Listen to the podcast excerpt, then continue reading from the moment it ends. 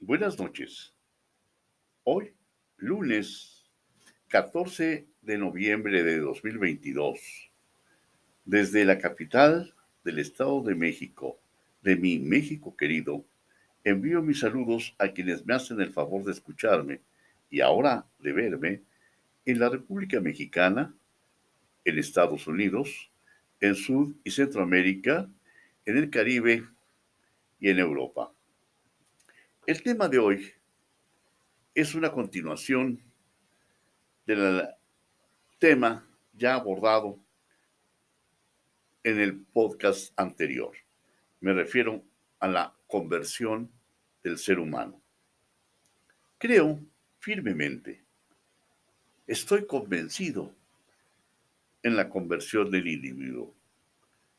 Sí y solo sí, realmente lo desea porque desea ser feliz, refiriéndose a la fe en lo que no se ve. Para este efecto, menciono lo que al respecto se dice en el Evangelio de San Juan 4:48. Entonces Jesús le dijo, si no veis signos y prodigios, ¿no creéis? La paciencia y el agradecimiento permanente hacen milagros, en los que debemos creer antes de que sucedan. Con el agradecimiento anticipado por lo que deseamos, todo se nos dará.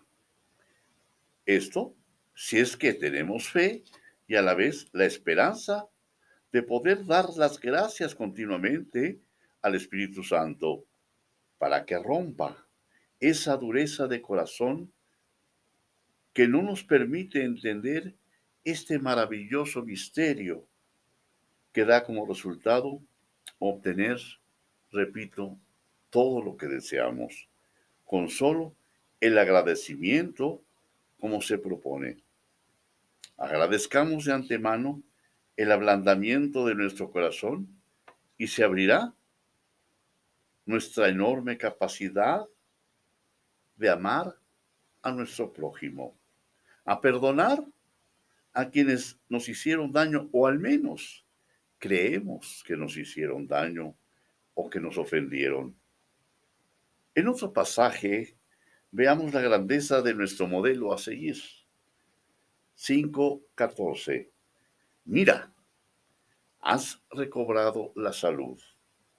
No peques más para que no te suceda algo peor. ¿Acaso tendrá que ver algo el cometer pecados con la suerte que corremos en nuestra vida? ¿Cuál es el peor de los pecados? Doy la probable respuesta. No ser agradecido. No dar gracias al Espíritu de Dios por la salud que nos da vida y por todas las bendiciones que nos protegen permanentemente de todo mal. Misterio insondable, ciertamente. No obstante,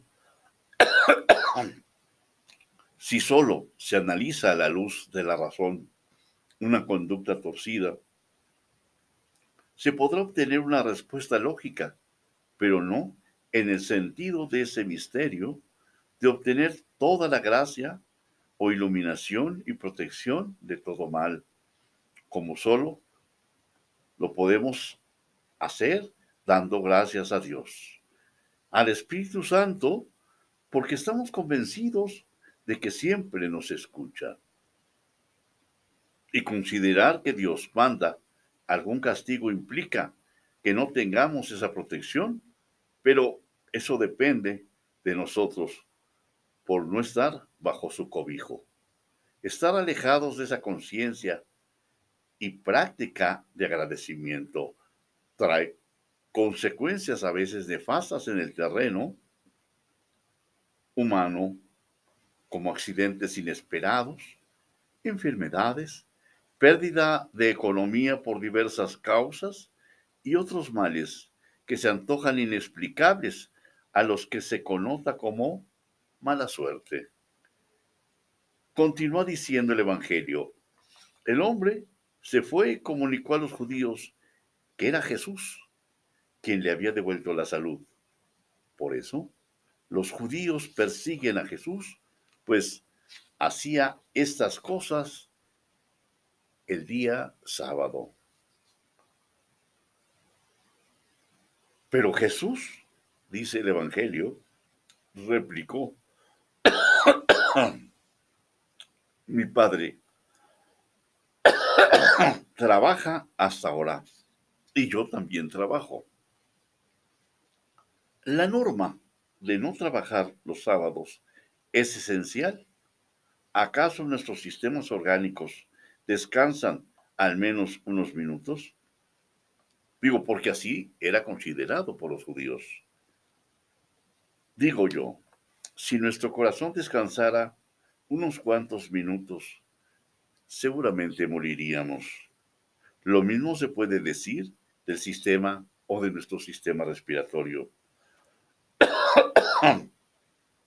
Debemos saber que somos perfectos y que el descanso es un prejuicio arraigado por siglos. Es un prejuicio que ocasiona ocio y el ocio a su vez hace al ser humano caer fácilmente en los vicios. Los tiempos de descanso, realmente pregunto yo desde esta perspectiva, ¿son necesarios? Tal vez deberíamos pensar si realmente lo que hacemos en la vida con nuestro trabajo cotidiano es agradable o lo hacemos con disgusto. Porque si lo que hacemos lo hacemos desganadamente, sin amor, tendremos la necesidad ciertamente de olvidarnos al menos por un tiempo de esa tarea que realizamos, porque es desagradable para nosotros. Pero, en cambio, cuando se ama lo que se hace, pero además lo dedicamos como misión divina, con la guía del Espíritu de Dios, entonces no hay necesidad de descanso alguno. Y sigue diciendo el Evangelio, en verdad, en verdad os digo, el Hijo no puede hacer nada por su cuenta, solo lo que ve hacer al Padre. Lo que hace Él, eso también lo hace igualmente el Hijo. Indudablemente, Jesús es perfección y tiene gracia y sustento divino.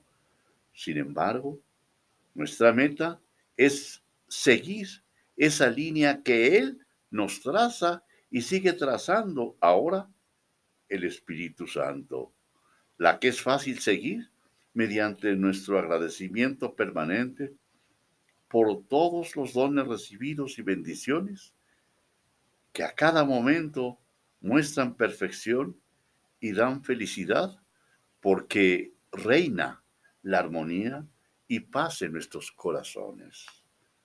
Continúa diciendo el Evangelio de San Juan 5:20, porque el Padre quiere al Hijo y le muestra todo lo que Él hace y le mostrará obras aún mayores que estas para que os asombréis. Porque como el Padre resucita a los muertos y les da vida, así también el Hijo da la vida a los que quiere. Este es el mensaje, la enseñanza de Jesús para provocar la confianza absoluta de que tendremos lo que deseamos a través de agradecer de antemano lo que deseamos, como ya se dijo hace un momento. Sin embargo, no es posible sin tener fe, sin tener práctica del agradecimiento, creer en estas palabras. Esto es lo que da como resultado tener fe en el resultado del agradecimiento enseñado por Jesús. Gracias, Padre, por oírme, pues sé que siempre me escuchas. Este enunciado lo hacía cada momento, cada vez que hacía lo que conocemos ahora como milagros. Y hacía muchos durante el día, lo que efectivamente no está consignado en la Sagrada Escritura. Y sigue hablando Jesús. Porque el Padre no juzga a nadie, sino que todo juicio lo ha entregado al Hijo, para que todos honren al Hijo como honran al Padre. El que no honra al Hijo, no honra al Padre que lo ha enviado. Honrar al Hijo es honrar al Padre. Es claro que Jesús debe ser honrado. ¿Cómo? Siguiendo su ejemplo por nosotros por medio del Espíritu Santo. Y eso es estar dentro del círculo de protección e iluminación anunciado por Dios. 5.44. ¿Cómo podéis creer vosotros que aceptáis gloria de unos y otros y no buscáis la gloria que viene del único Dios? Hoy se sigue, lamentablemente, esa tendencia humana. Sí, necesitamos del reconocimiento social, necesitamos del reconocimiento de los demás, a grado tal que la misma psicología reconoce como una de las necesidades fundamentales del ser humano precisamente esa, el ser reconocido por los demás. Lo anterior nos lleva de la mano a entender que de aquel tiempo en que vivió físicamente Jesús hasta nuestros días, no se ha perfeccionado la naturaleza humana. Sigue sin cultivo, sin lo que se ha dado en llamar humanismo. Lo que busca el ser humano es ser reconocido o elogiado por otro ser humano, aparte de otras falsas necesidades que al final de la vida solo provocan un vacío espiritual.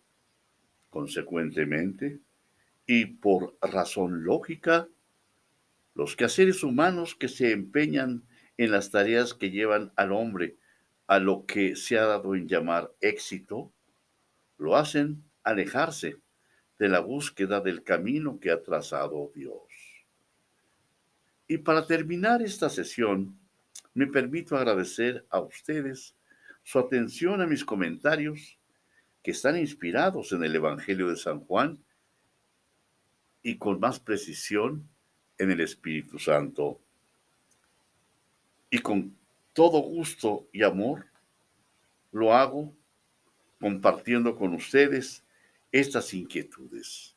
Gracias, gracias, gracias porque me permiten tener por este medio un contacto humano que me fortalece.